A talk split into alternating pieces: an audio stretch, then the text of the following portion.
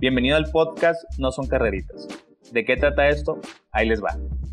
Somos Alberto y Alfredo, dos amigos que no son expertos en orientación vocacional, tampoco asesores en alguna universidad. Solamente somos dos chavos que ya pasaron por lo que tú estás a punto de pasar. Tomar la decisión a los 17 años sobre qué carrera estudiar. No parece cosa fácil, ¿verdad? Pues no lo es. De chavos, siempre quisimos platicar con alguien que no solo nos dijera las cosas buenas, sino todas las verdades de la vida universitaria. Por eso quisimos iniciar este podcast, un espacio dirigido a estudiantes de último grado de preparatoria interesados en escuchar experiencias y aclarar dudas sobre lo que es la universidad. Esto es No Son Carreritas. Hola a todos, bienvenidos a otra edición de No Son Carreritas. Eh, en esta ocasión tenemos un invitado también más atleco como nosotros. Eh, ahorita vamos a dejar que se presente, pero te voy saludando, Alfredo, ¿cómo estás? Muy bien, Betito. Primero que nada, desearles feliz año a todas las personas que, nos van a escuchar y obviamente pues también agradecidos con ellos por darnos la oportunidad de que nos escuchen y que podamos eh, entablar estos diálogos con gente pues muy talentosa y que pues también son buenas amistades. Carlos, te, te, te, puedes presentar con, con toda la gente que nos está escuchando. Hola, ¿qué tal? Mucho gusto a todos. Mi nombre es Carlos Verdeguez Zapata. Yo soy nacido en la Ciudad de México, pero me fui a vivir desde antes de cumplir el año. Creo que nomás me tuvieron en cuna ya, a Mazatlán, entonces orgullosamente mazatleco aquí como mis amigos. Este, estudié negocios internacionales y administración en la Universidad Iberoamericana y actualmente tengo 26 años. Ahorita estoy trabajando en una dirección general de Red Focin, que es como si fuera una SOFOM y apoyamos eh, a la gente pues, más necesitada con microcréditos, ¿no? Y con tasas muy bajas para que la gente pues, nos pueda pedir el apoyo y podamos seguir apoyando a toda esta gente y más ahorita nada, que nada con la pandemia, ¿no? Muy bien, Carlos. Oye, cuéntanos un poquito de, de por qué decides estudiar Administración de Negocios Internacionales. Pues fíjate que, igual como un contexto general, a mí en mi casa, eh, mi papá estudió en la UNAM y mi mamá estudió en la Ibero y en la casa nunca existió la opción de, irte a, estudiar a Guadalajara o a, Monterrey o a Puebla o a México, Siempre la Ciudad de México. Obviamente si nos hubiéramos querido ir mis hermanas y yo a estudiar fuera, a otro país, pues yo creo que sí hubiera existido, esa opción, ¿no? Pero siempre fue la Ciudad de México. Eh, siempre nos dieron la opción de la libertad de la universidad que nosotros quisiéramos, pero para mis papás siempre fue muy importante que viviéramos en la Ciudad de México para que saliéramos un poco de la burbuja que es Mazatlán, ¿no? Que conociéramos una ciudad con, muchos retos y muchas experiencias, ¿no? Como la Ciudad de México. Bueno, ustedes viven ahí, ¿ustedes qué me pueden decir? O sea, es, una ciudad... Sí, sí, es una ciudad retadora, ¿no? O sea, te vas ahí y te topas con, digamos, eh, los mejores profesionistas, ¿no? del país y es donde todo el mundo está compitiendo para, para ser el mejor. O sea, irte a la Ciudad de México sí es sí, sí es un reto eh, más grande, sobre todo cuando tienes 17, 18 años que estás a punto de entrar a la universidad. No, pero pues también ahorita para nosotros que ya estamos un poquito más grandes, pues también representa un reto de la búsqueda de chamba, de encontrar un lugar donde puedes vivir, de encontrar a gente conocida para que no se te haga tan pesado. Y me imagino, si para nosotros de 24, 25, 26 años en algún momento representó un reto bastante importante, pues ahora imagínate para un chavo de 18 años. Sí, son, son distintas etapas, como dices, ¿no? O sea, a lo mejor esta de, llegar a buscar chamba, o sea, Aguayo y yo estudiamos allá, pero, pero son distintas responsabilidades con las que te topas y, todo tiene que ver con, con a qué edad te vas. Pero entonces decides irte a, la Ciudad de México. Bueno, ya estaba más o menos como la, en, tu casa la idea rondando desde siempre y, y, entonces llegas a, a la Ibero. Y estudio Estudié negocios internacionales y administración porque, primero que nada, tiene el plus eh, negocios internacionales que tiene lo de comercio exterior, ¿no? Es como estudiar administración de empresas, pero un poco más, ¿sabes? Es como una doble carrera y llevas mucho comercio y a mí me interesaba y me interesa, ¿no? De hecho, justo este año acabo de dejar el puesto de director de comercio exterior. Este, yo desde que me gradué de la universidad, eh, después de uno, una o dos chambias que ya luego les platicaré, he trabajado en el tema de exportaciones y, bueno, realmente eso fue lo que estudié, ¿no? Cómo posicionar un mercado, eh, posicionarte en otros mercados y buscar oportunidades pues, en otros mercados que es, que, es mucho más competitivo, ¿no? Sí, claro. Oye, Carlos, y ahorita mencionaste el tema de que pues te llamó un poquito más la atención por el tema del comercio exterior, pero ya hablando de la universidad, ¿por qué decidiste irte a ir a Libero? Pues fíjate que cuando estaba tomando mi decisión, estaba entre el, el TEC y el Ibero y platiqué con unos amigos míos eh, que había conocido en un internado eh, cuando me fui a estudiar en un verano. Y ellos fueron los que me dijeron, no, chécate el Ibero, te va a gustar. O sea, es, es una universidad con mucho prestigio, la verdad, la Universidad Iberoamericana tiene mucho prestigio y, es una universidad donde aparte vas a tener muchas relaciones y, vas a tener una muy, buena cátedra, ¿no? Aparte tienen muy buenos profesores. Entonces yo creo que por ahí me fui. Y en algún momento existieron algunas, bueno, ya, ya mencionaste las otras opciones que tenías de universidad, pero en algún momento dijiste, eh, me voy a ir al, al, TEC, o de plano siempre fue como, yo quiero Libero, quiero Libero y quiero Libero. Sí, la mera verdad que sí pensé en el TEC, pero en, el momento que yo me fui a estudiar, no sé ahorita porque no he averiguado, la Ibero estaba mejor posicionada que el TEC. Acuérdate que allá está el TEC que le dicen el del sur. El CCM. El CCM, que, y está el de Santa Fe, ¿no? Y en ese momento el TEC estaba, el mejor TEC, pues obviamente el TEC Campus Monterrey, y luego estaba el TEC de Guadalajara y luego el TEC de, la Ciudad de México. Y la Ibero, pues está mucho mejor posicionada, ¿no? En las escuelas privadas. Sí. Oye, Carlos, y bueno, ahorita nos platicabas que es como, como una doble carrera, como entre administración y negocios internacionales, pero si nos pudieras platicar cómo es la carrera en términos de plan de estudios, eh, de profesores, tus compañeros, a qué aspiraban, eh, qué, entras sabiendo de la carrera y, qué es lo que ya te das cuenta mientras estás estudiando de, pues, de lo bueno y de lo malo, ¿no? Estaría, Sería interesante que nos platicaras eso. Fíjate que a mí algo que me gustó mucho el Ibero, ahorita que lo platicas, fue que el primer semestre que entras, lo tienes con un salón y, no, y no, o sea, no, no, te mueves, ¿no? Entonces llegas y conoces gente de todos lados. Me acuerdo que yo me había ido un semestre a estudiar a Londres em, a una escuela que se llama Bell y regresé después del semestre y me tocó con, pues, con muchos amigos que ahorita los considero amigos hasta la fecha y los frecuento mucho y y de ahí empezamos el tronco común, y ahí ya como que te empiezas a desviar, ¿no? Ya cada quien empieza a armar su plan de estudios. La Ibero es muy, bueno, muy dinámica, ¿no? O sea, tiene clases desde las 7 de la mañana hasta las 10 de la noche, o sea, puedes armar tu horario muy didáctico y, y, de manera muy fácil. Sí, ¿este tronco común era gente que nada más estaba estudiando la misma carrera que tú o también había de otras carreras? No, carreras administrativas en general. El tronco común era como las administrativas. Ok, y empezaban con lo más básico, digamos, de, Conta 1, Administración 1, Economía 1. Ok. y ahorita, bueno, dices que estuviste también eh, fuera antes de entrar a la universidad. Eh, el tema de los idiomas, o sea, sobre todo en esta carrera, ¿no? Que tiene que ver, y que, lo dice el, título, ¿no? negocios internacionales. Eh, ¿Qué tanto te, sirvió o, o, qué tanto hubieras tal vez deseado de no haberlo hecho este, este semestre o este año que estuviste en Bell fuera? Pues fíjate que a mí me sirvió mucho porque para graduarte de la de negocios internacionales y comercio exterior, tienes que hacer un examen que es el, el TOEFL, pero uno más alto, o el IELTS, o no me acuerdo cómo se llamaba el otro examen, pero son exámenes de inglés administrativo. Y yo cuando me fui a estudiar a Londres, hice ese examen. Entonces, cuando yo llegué, ya nada más lo presenté mi título y, y yo no, no, tuve que hacer el examen. Pero recuerdo mucho mis amigos que en cuarto, quinto semestre todo el mundo estaba estudiando para el examen, porque no es un examen normal de inglés, ¿no? Es un examen que es matemáticas en inglés, comercio en inglés, o sea, terminología en inglés de, negocios. es, un, examen complicado, ¿no? Sí, más especializado todo eso.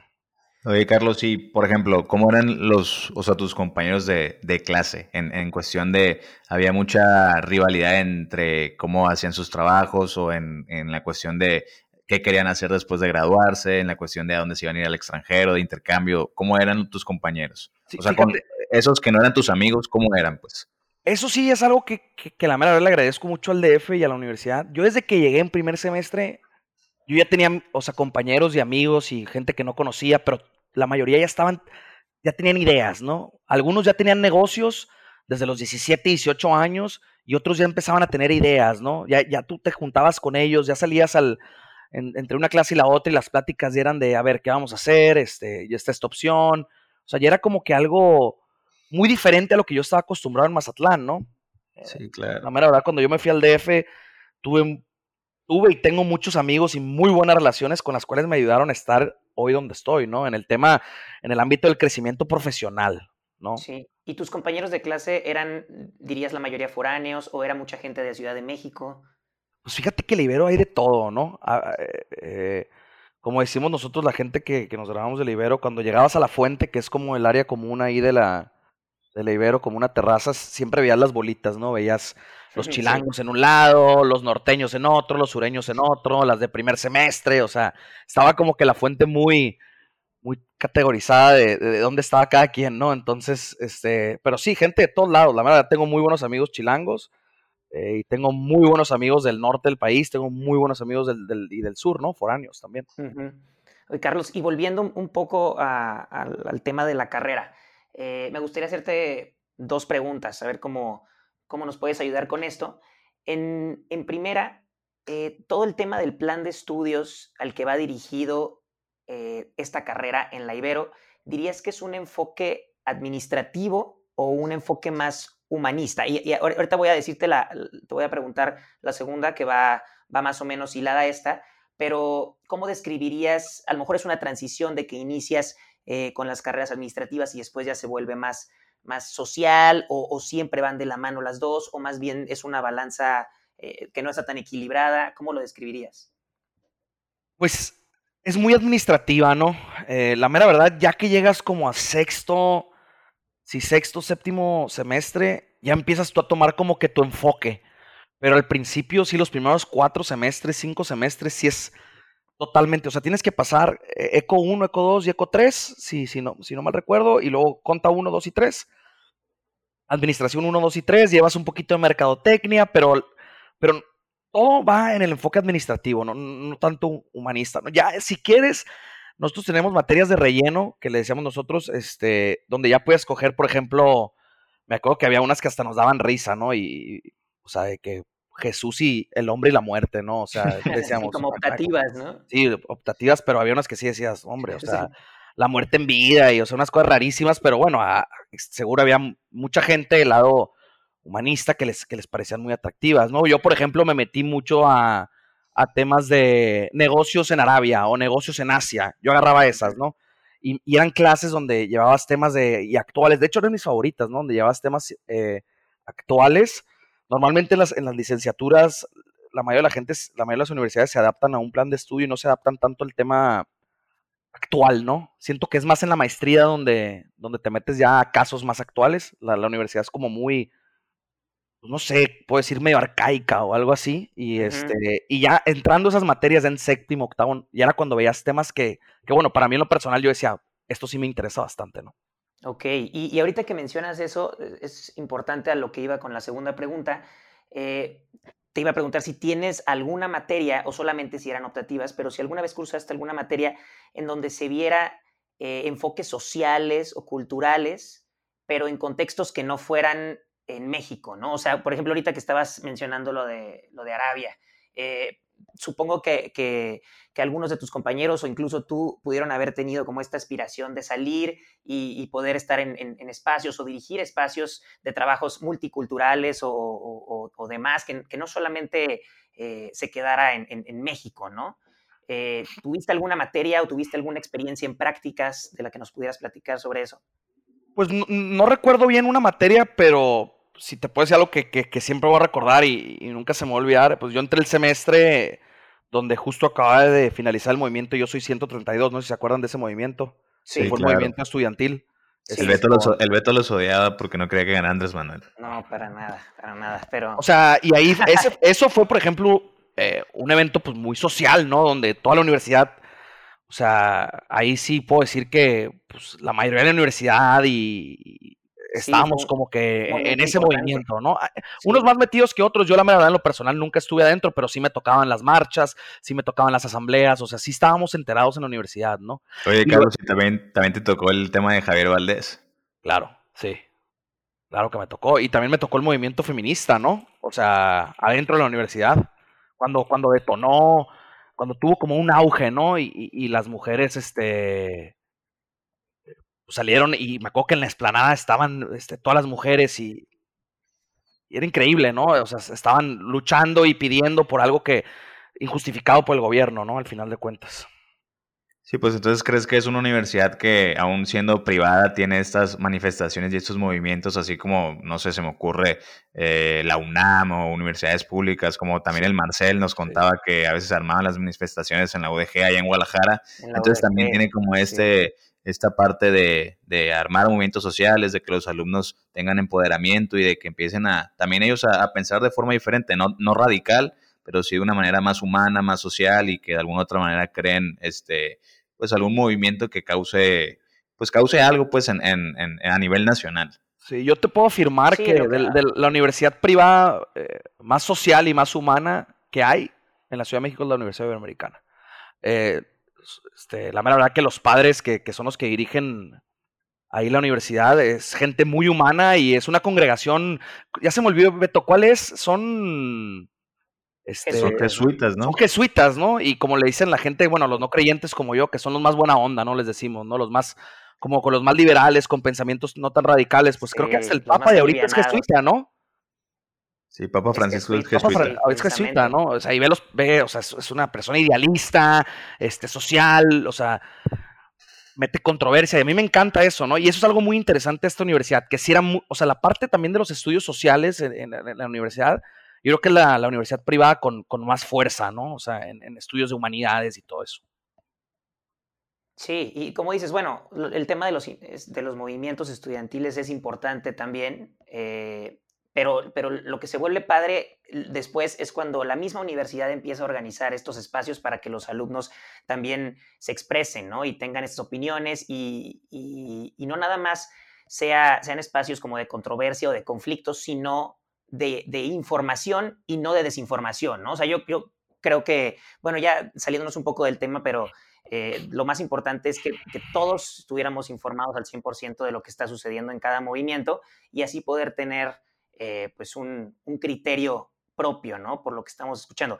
Pero bueno, eh, regresando un poquito al tema universitario, Carlos, ¿cuál dirías que, tienes, o sea, ahorita mencionaste varios momentos dentro de que te tocó vivir en la Ibero, pero ¿cuál dirías que, es, que fue como el recuerdo que te queda viviendo, eh, bueno, estudiando en, la Ibero, ¿no? Como viviendo tu vida universitaria. O sea, el recuerdo en general, la mera verdad, eh, me llevo mucho, mm, o sea, mis amigos, ¿no? La mera verdad, este, tengo muy buenos amigos de esa universidad. Tuve muy buenos profesores, por ejemplo, una vez tuve un profesor, Francisco Niño de Rivera, ojalá ahí nos escuches, este, que era un profesor de la UP, ¿no? Y, de hecho, de las pocas clases de derecho que, que yo tuve en, mi plan de estudios, este, no me acuerdo bien cómo era, pero creo que era derecho administrativo, ¿no? La, la materia. Eh, nos tocó este profesor de la UP, donde pues todos los que estudiamos en México sabemos que la, la UP en derecho es dificilísima, ¿no? O sea, yo tengo muchos amigos que, que, han entrado y se han terminado saliendo y, y tengo muy pocos amigos que se han graduado de, de Derecho de la, de la, UP, ¿no? Y es la de carrera con más reconocimiento en, en, esa universidad. Sí, sí, la verdad que sí. Y tenemos este profesor de la UP y bueno, algo súper diferente porque en la Ibero es, es, libre cátedra, ¿no? O sea, el, el, el profesor puede dar la clase como él quiera, ¿no? Si él tiene un pensamiento acerca de cómo él piensa, él da la clase a través de cómo él piensa. Entonces, por eso es muy importante al momento de escoger tú tus profesores, enfocarte bien en más o menos de qué es lo que quieres, qué te gusta, porque si hay veces que te tocan de la nada, bueno, a mí en lo personal, unos profesores que decías, oye, pues no concuerdo nada con lo que dices, y había otros que decías, no, pues, wow, ¿no? O sea, que, qué padre tener clases. Pero bueno, volviendo al tema, era este que llegó, nunca se me va a olvidar, la verdad, y nos dijo así el primer día ustedes no, no, no, no, tienen que venir este, ningún día a clase si no quieren, yo no paso lista. Eh, y normalmente los que te decían no pasan lista, pues todo el mundo decía, no, pues qué barco, ¿no? O sea, ni la mitad de la gente no iba, ¿no? Pero el 90% de la, de la materia es el examen final, que es un examen con sinodales, y son creo que cuatro preguntas nada más, y el 10% es un trabajo que les voy a dejar. Tómala. Sí. Entonces, por ejemplo, nadie me había retado en mi vida universitaria como me retó ese profesor. y pues obviamente, ¿no? sí, no, no falté a ninguna clase todo el semestre y saqué 10, ¿no? Pero al final nunca se me va a olvidar porque fue cuando estábamos estudiando para el examen final, era una cosa de, me acuerdo que te hacía el examen y terminabas de, presentar el examen y te sentabas adentro del salón, ¿no? Entonces de la nada, cuando te tocaba entrar a mí, pues me apellido es Verdegué, yo soy de los primeros en la lista, eh, me tocó entrar y hice el examen y me fue muy bien, pero me tocaba entrar, ver los exámenes de los demás, ¿no? Que iban entrando y, no, reprobado y pasaste y reprobado y no, profe, que hágame otra pregunta, no, reprobado. ¿Quién sabe qué cosas habrán dicho, no? no unas cosas, o sea, uno llorando en la esquina, la otra gritando que me van a correr, que el promedio de calidad, o sea, pero bueno, para mí eso nunca se me olvidó ese profesor. Porque oye, Carlos, oye, y aparte ahorita nos estás contando que tuviste este profesor que fue excelente e increíble, pero no, no, tienes por qué decir el nombre, obviamente no queremos tachar a los maestros de malos en la Ibero, pero en algún momento te tocó un maestro que dijeras, no puede ser posible que este hombre esté dando clases. Sí, también, sí, también. Este, mi, mi, bueno, mi familia, este, son exiliados de la guerra civil, mi abuelo y mi, mi abuela, y, y, ellos llegaron a México pues, por la guerra que, la guerra civil que hubo en España eh, hace mucho tiempo, y, y un día me tocó un profesor que era franquista, ¿no? Mm. Y para mí, o sea, en mi casa desde chiquito, cuando mi abuelo vivía y mi abuela, o sea, nos... O mi abuelo no, no, volvió a España hasta que Franco murió, o sea, mi casa lo odia, ¿no? Y, y, yo sí tuve un choque ahí con el que tuve una, una, discusión, porque no fue un diálogo, fue una discusión. Y al final de cuentas dije, no, pues voy a tener que dar de baja la materia, pues porque sí, voy, no a explotar un día aquí, o sea, ¿sabes? Un día, o sea, nos vamos a agarrar. Y ya, esa es la única vez, la mera verdad. Este. Y pasando por, o sea, ya, por ejemplo, ok, ya nos tocaste el tema de los profesores, de los, de tus compañeros y ya más o menos de la universidad. Ahora en la parte de, o sea, ¿en qué momento Libero te pide que hagas prácticas profesionales? Bueno, la Ibero es muy flexible en ese sentido porque tú tienes un plan de estudios y tú lo puedes, obviamente hay, hay materias que, que, se encadenan una con la otra, ¿no? Que tienes que pasar una materia para que, como economía 1, tienes que pasar eco 1 para que te, se te libere Eco 2, ¿no? Este, pero fuera de esas, hay, o sea, me acuerdo, mis planes de estudio eran una materia de octavo semestre, una de quinto, una de tercero, o sea, yo estaba por todos lados, ¿no? Pero haz de cuenta que desde quinto semestre es cuando el plan de estudios perfecto, que así le dicen, te meten las prácticas profesionales. Y yo empecé a trabajar eh, muy joven. Eh, yo empecé a trabajar en cuarto semestre, este, porque ya mi papá me dijo, si no trabajas, te corto el chorro, ¿sabes? Entonces fue como que, a ver, bueno, empecé mis prácticas y empecé en Actimber, ¿no? Empecé trabajando ahí y yo no, dejé de trabajar hasta ahorita, ¿no? Bueno, creo que un semestre sí dejé de trabajar porque me salió una chamba porque tuve unos problemas, pero, pero nomás fue ese semestre y desde cuarto semestre hasta ahorita, pues, he estado trabajando, ¿no? Justo, justo ayer platicaba con, con unos amigos de la importancia de trabajar mientras estudias, ¿no? Y, muchos de ellos coincidían por el hecho de haber salido de la universidad y haberse topado con que de 50 entrevistas les hablaban, o sea, 5 respondían y 3 te hablaban para, para, para entrevistas. O sea, más bien, perdón, de 50 currículums mandados, es, ese era como el porcentaje o, el número que, que respondían, ¿no? Y muchos se topaban y decían, o sea, ¿por qué demonios es, tan complicado, no? Y, y, como el, consenso o el, pensamiento común fue que muchos, de, mucha competencia había iniciado a trabajar o sus prácticas desde cuarto o quinto semestre. Entonces, cuando salías de la universidad, eh, como quien dice, tenías tres o dos años y medio de experiencia, de experiencia de medio tiempo a lo mejor, o, pero, pero te estuviste partiendo la madre mitad de la carrera por, por querer salir con esa experiencia, ¿no? Y al final eso vale muchísimo a la hora de, querer conseguir eh, una chamba cuando, cuando recién estás graduado.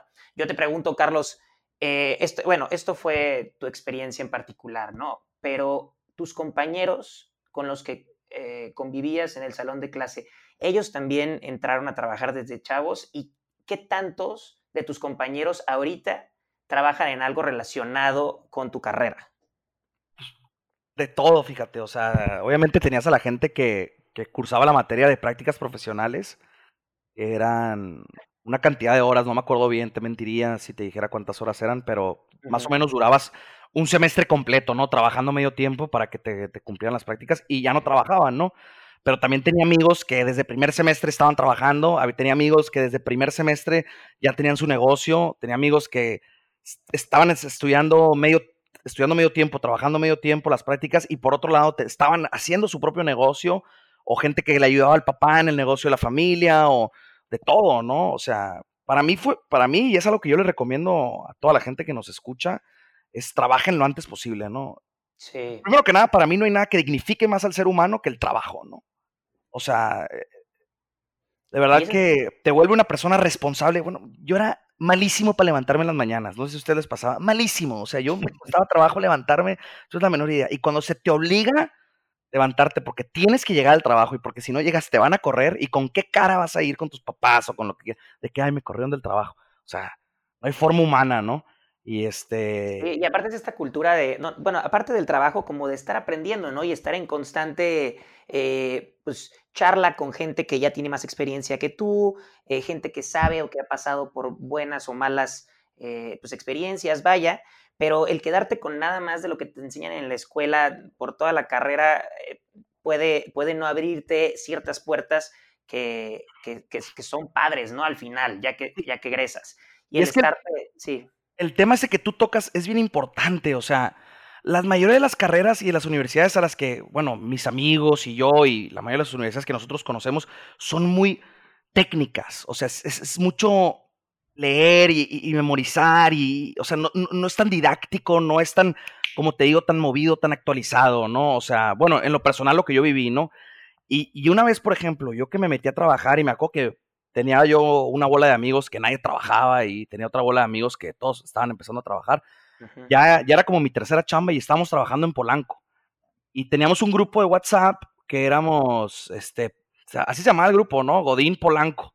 Y nos veíamos porque en, el DF está el, famoso el viernes chilango, que, terminas de trabajar más o menos a mediodía, sales a comer y muy pocas este, empresas te piden que vuelvas, ¿no? Entonces estás a comer y ya, pues platicas cómo te fue la semana.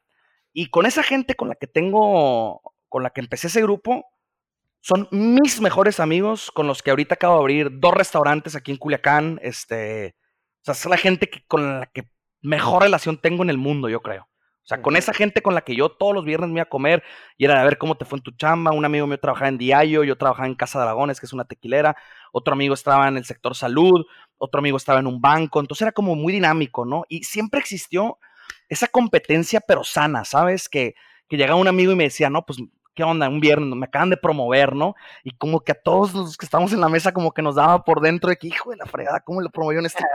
Pero era buena onda, ¿no? O sea, ¿sabes? De, de sacarnos adelante. Y la mera neta, te voy a decir, o sea, ese bola de amigos, ahorita ya, pues le cambiamos el nombre al grupo y todo, y ya somos los hermanos, ¿no? O sea, ya son mis mega brothers y son los que, te digo, he hecho negocios con ellos y mis compadres, ¿no? O sea, cuando en un futuro que tenga hijos, si Dios quiere, van a ser mis compadres. O sea, son muy buenos amigos míos.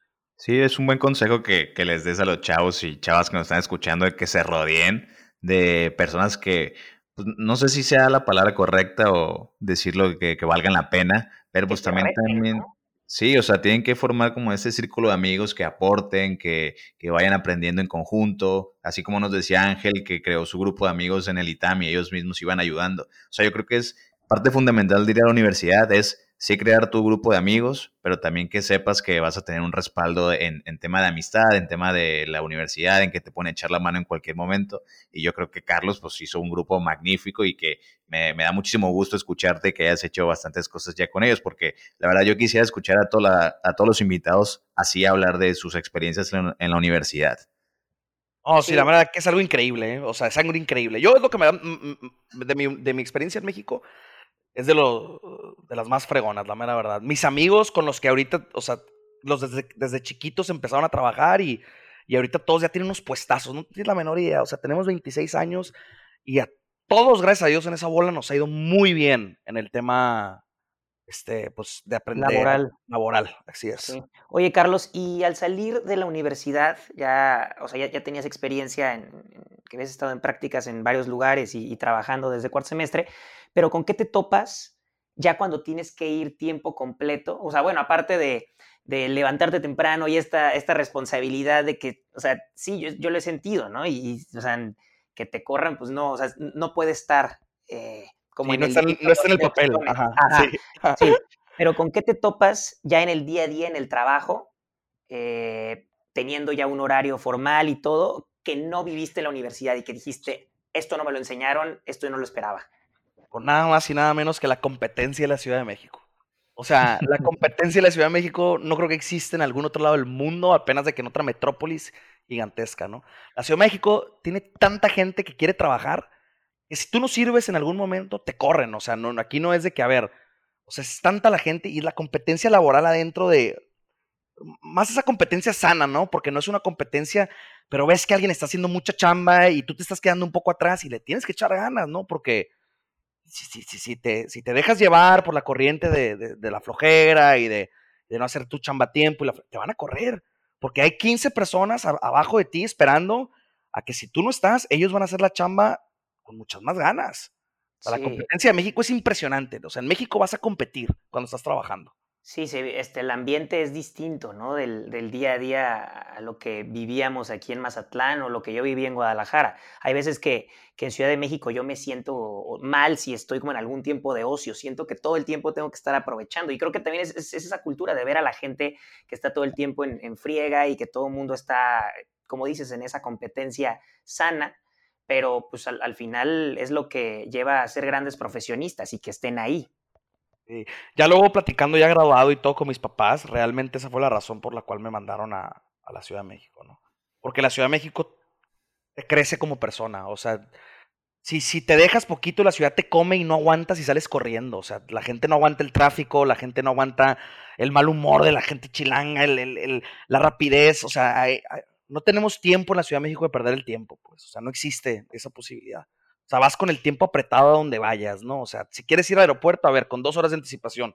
Y, vas amarrado, ¿no? Si vas a la chamba y tu chamba está en Polanco y vives en el sur, órale, con tres horas de anticipación y sal a las siete de la tarde y tú estás tres horas a tu casa por el tráfico. Sí, no es, para cualquiera, la verdad, es una locura vivir en la Ciudad de México. Pero te crece como persona, ¿no? Y ya regresas tú a Mazatlán o a donde te vayas a ir y, perdón por ser tan coloquial, pero todo te la pela. O sea, no, es que también vienes, o sea, llegas a Mazatlán, o sea, por ejemplo, yo ya he vivido años intermitentes en Ciudad de México, pero sí te cambia toda la perspectiva, o sea, a nivel este, mental, a nivel de tus emociones, a nivel de cómo ves el contexto en Mazatlán o en, en provincia, de esta Ciudad de México, es una locura, con tanta competencia, con tanta gente tan preparada, es la verdad una locura. Y llegas a Mazatlán y sabes perfectamente que cualquier cosa que pienses o digas va a causar impacto, porque obviamente aquí en Mazatlán no toda la gente tiene la posibilidad de salir de la ciudad. y cuando llega alguien más preparado, con más experiencia y más capacitado, pues obviamente vas a tener muchísimo mayores oportunidades. Aún cuando el, el problema de estar en provincia es que a veces los sueldos no son tan bien pagados, pero quizá lo más posible es que vayas creciendo muchísimo más rápido que las personas que trabajan en tu mismo lugar. Sí, no, eh, la mera verdad que es, bien padre, la mera, yo, yo agradezco mucho a mis papás y yo creo que yo también lo voy a hacer con mis hijos en un futuro de aquí no hay opción, aquí te vas al DF o a la universidad que quieras, pero al DF. La mera verdad que esa escuela, gracias a Dios, yo la tuve y, y, la agradezco con todo mi corazón. O sea, de verdad, me ha hecho una persona súper competitiva en el tema laboral y me ha hecho esa solución de problemas de que cuando llegaba tu jefe y te decía, es que tenemos esto y esto y esto, solucionamelo, ¿no? Y no te decían cómo, así, averíguatela y ahí estás. Y esas ganas de, a ver, órale, tengo que solucionar el problema, a ver cómo le hago, y ahí estabas llamando y preguntando, y a ver, por aquí, por acá, y no había nada más, este, eh, gratificante que, solucionar el problema y que llegar con tu jefe y decirle, mira, ya lo solucioné y, no te tuve que preguntar, ni averiguar, ni, ni, leer el esquema, ¿no? El DEF es muy dinámico, te tienes que aprender a salir de tu burbujita. Y eso está muy padre, la mera verdad. Sí, sí. Yo creo que Beto y yo pensamos de la misma manera. Sí, sí, sí, estoy de acuerdo con ustedes. Es, una vida totalmente diferente. Eh, como decíamos y como lo decía yo antes en el, episodio, muy retador. Este, y es padre, es padre ahorita en, este punto de, nuestras vidas, pues con, con, toda la energía y llegar y, poder crecer profesionalmente. Creo que la Ciudad de México es muy buena opción. Y bueno, Carlos, te quería también preguntar, eh, estas preguntas se las hacemos eh, a todos los invitados que tenemos por acá, pero si tuvieras la oportunidad de volver a estudiar eh, Administración en Negocios Internacionales, eh, ¿lo harías? Este. Fíjate que Administración de Negocios Internacionales es una, es una carrera como muy general, ¿no? O sea, siento yo que existen. Me hubiera gustado ser de esas personas que crece con una vocación, como ser doctor, como ser arquitecto, este, como el tema de ser abogado, o sea, de esas carreras que, sabes a lo que vas y a lo que te vas a dedicar y que son como únicas, ¿no? O sea, bien enfocadas a lo que van, ¿no? Administración tienes para irte para donde quieras, ¿no? Si quieres estudiar mar trabajar en marketing, contabilidad, comercio, este, política, en lo que sea, cabes porque tienes un, un conocimiento muy general, ¿no? Sí, es muy amplio el, el, margen, el, campo, ¿no? Exacto. Yo en lo personal no tengo un enfoque, pero si lo hubiera tenido, yo creo que sí me hubiera gustado de que estudiara algo más, ¿no? Pero, por ejemplo, a mí también, no, no lo cambio por nada porque, como te digo, tengo muy buenos amigos, muy buenas relaciones, tengo una muy buena educación, pero a mí también me llamaba mucho la atención y ahorita me llama más el TEC de Monterrey y todos los planes de intercambios que tienen, ¿no? O sea, en la Ibero si te querías ir de intercambio era medio un rollo, ¿no? Tú tenías que abarcar a la universidad y, checar con el plan de estudios de ellos y ir con tu coordinador y, a ver, vamos a ver, este, qué materias sí te las podemos revalidar y cuáles no, y luego te ibas y en un rollo, tenías que pagar. Esto era más, más lento, digamos. Tenías que pagar el semestre en la, en la Iberoamericana y pagar el semestre en, en la universidad. No, era, era un rollo, ¿no? Y el TEC con eso tiene una facilidad. A ver, este semestre te quieres ir a este lugar, vete. Este verano te quieres ir a este lugar, vete. Este invierno lo quieres hacer acá, vete. Tienen convenio con todo el mundo, ni te preguntan qué materias, cuáles no. Esa facilidad sí me hubiera gustado el TEC de Monterrey. Pero el ambiente, los amigos, este, los profesores, este, la cultura esa de la verdad nos hará libres y ser orgullosamente ibero, pues eso no lo cambio por nada, ¿no? Oye, Carlos, y ahorita ya que te estás poniendo muy enamorado del Ibero, ¿Qué, consejo, ¿Qué consejo le darías a los, a los futuros jóvenes que quieren estudiar en Libero, que les interesa estudiar tu carrera? ¿Qué les dijeras? No, pues primero que nada, eh, antes de, entrar, vean el plan de estudios, ¿no? Este, es bien importante, porque es diferente el plan de estudios del Ibero al del TEC, al de la NAWAC, al de la UP, al de la ITAM, al que quieras, ¿no? Chequen el plan de estudios, este, básense más por el plan de estudios que por la universidad, siento yo. Yo revisé el plan de estudios de Ibero y a mí me gustó cuando, cuando, pero el plan de estudios es muy importante, ¿no? Y pregunten, ¿no? Este, pregunten a la gente que ha estudiado ahí, cuáles son sus experiencias. Les digo, yo tuve buenas experiencias, tuve malas experiencias, este, tuve de todo, ¿no? Tuve profesores difíciles, tuve profesores barquísimos, o sea, de todo. O sea, no te voy a decir que la, la, Ibero es la, la universidad perfecta, pues no. Este, pero pero chequen el plan de estudios, es mi recomendación, y básense más por lo que les gusta, ¿no? Y, y, por ejemplo, si tienen las habilidades y la capacidad y la destreza de estudiar en el ITAM y quieren una, una carrera que súper presionada, pero súper gratificantes a la gente que sale del ITAM consigue unos trabajos que, no, que, que, ninguna otra universidad consigue, o sea, ¿sabes? Váyanse al ITAM, o sea, ¿sabes? Si les gusta más el tema un poquito más relajado, pues está también la NAWAC, este, si les gusta el tema de irse a estudiar a otras universidades, chequen el TEC, o sea, hay, muchas variantes. La mera verdad, yo pues me gradué hace mucho tiempo y no sé cómo están las universidades ahorita, pero como te digo, en mi época estaba muy buena este, la Ibero y el plan de estudios a mí me graduó mucho. Muy bien. Pues Carlos, antes de, que nos despidamos, eh, quería a ver si, si muchos se topan así, no, no, hay, no hay una palabra para describir alguna carrera o, te lo describo con una frase o etcétera con nuestros invitados, pero me gustaría que describieras tu carrera en una sola palabra. ¿Cuál, cuál crees que, sería la indicada? Híjole, mi carrera en una sola palabra. Este. Sin miedo, hombre. Y te digo, si no es con una palabra, con alguna frase o algo que hayas escuchado, o sea, se vale, ¿eh? estamos, estamos abiertos a, a cambiar esa dinámica. No, pues este, si lo puede, conocimiento general con un enfoque hacia el tema internacional, que eso es increíble, ¿no? Conocer el tema internacional es muy padre. Como te dije, te lo repetí, las materias optativas que tenía, te podías meter a cualquier región del mundo, estudiar sus, temas económicos, sus temas de administración, de negocios, de, comercio, y esa parte, si te gusta eso, la verdad, la Ibero tiene un programa bien padre. Yo metí todas mis optativas por ese lado del tema de, regiones, creo, creo que Asia, este, este, Europa y, un poco de, Estados Unidos y, conocer de esos, o sea, de, lo que pasa en, otros mundos y en otros mercados. Más ahorita, ¿no? Como te digo que en México, en el tema del comercio, siempre hemos estado muy enfocados a, Estados Unidos y a Canadá.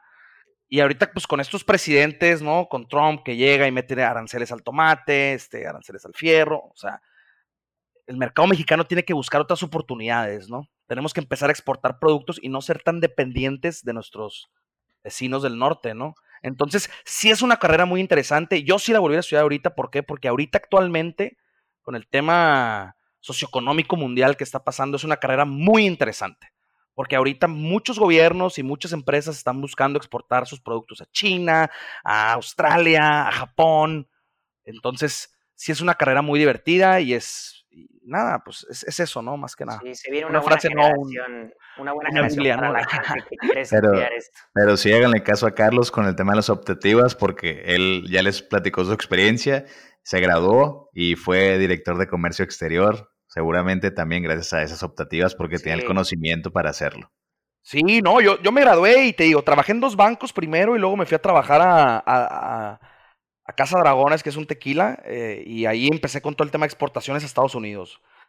Y después trabajé con, con Don Leo Carranza, aquí en, Mazatlán, en, en, la parte de, exportación de harina de sardina en más industrial, y ahí me tocó ver todo el tema de la exportación a China, ¿no? Porque la mayoría de la sardina, de la harina de sardina, perdón, la exportan a, a China. Los que no sepan qué es la harina de sardina es lo que le dan de comer a los a las granjas de tilapia y a todo eso allá en, en China. Y luego, gracias a esas, esas, dos experiencias, y fueron creo que tres años, me, me, ofrecieron el, la chamba de, director de comercio exterior, donde aprendí muchísimo del tema, más que nada agrícola y, del sector primario, ¿no? No, pues Carlos, me da mucho gusto que, que, hayas tenido pues, toda esta trayectoria, ¿no? Y que se la puedas platicar también a los chavos y tu experiencia estoy seguro que, que le va a servir a más de uno. Y pues te agradecemos mucho que, que hayas estado acá. La verdad, hombre, tienes tu espacio para cuando quieras regresar y pues, muchas gracias. No, hombre, mil gracias a ustedes, la mera verdad. Y este. Y bueno, a todos los que nos escuchan, espero que estos espacios que, que, nos permite Beto y, y, Alfredo les sirvan porque a mí me hubiera gustado poder tener un podcast o un espacio como el que todos ustedes están teniendo hoy para ver más o menos y escuchar experiencias, ¿no? La gente que yo escuchaba antes era gente, pues, eh, amigos míos o amigos de mis amigos, pero teniendo algo más amplio es, es muy interesante porque te das una idea más general, ¿no? De lo que, de lo que, de a lo que vas. hombre, Carlos, muchas gracias por, por, pues por expresarte así de lo que estamos haciendo. La verdad nos llena de mucho orgullo y sobre todo, pues tener invitados así como tú que, pues son, este, bien, o sea, que vienen con todo el ánimo de, de platicar su experiencia, bien echados para adelante, que les ha ido bien y sobre todo, pues que traen esta esta dinámica de, de, ser muy abiertos, pues de platicar las cosas como son, sin, sin ningún tipo de, pues, de mentira o sin, sin ningún tipo de, de tinte que sucedió en, tu época universitaria. Y pues así como te dice Beto, aquí tienes tu casa, cuando quieras echarte la vuelta de nuevo, pues ya sabes, eres sumamente bienvenido.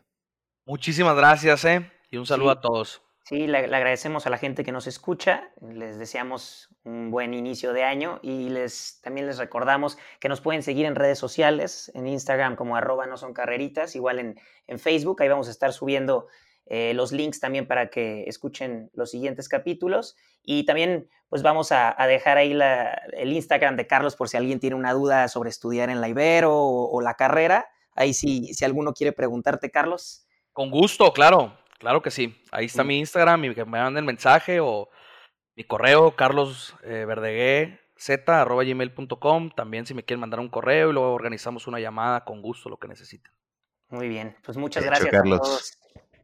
Muchas gracias a todos. Ahí nos vemos el próximo capítulo. El siguiente, gracias. Bye.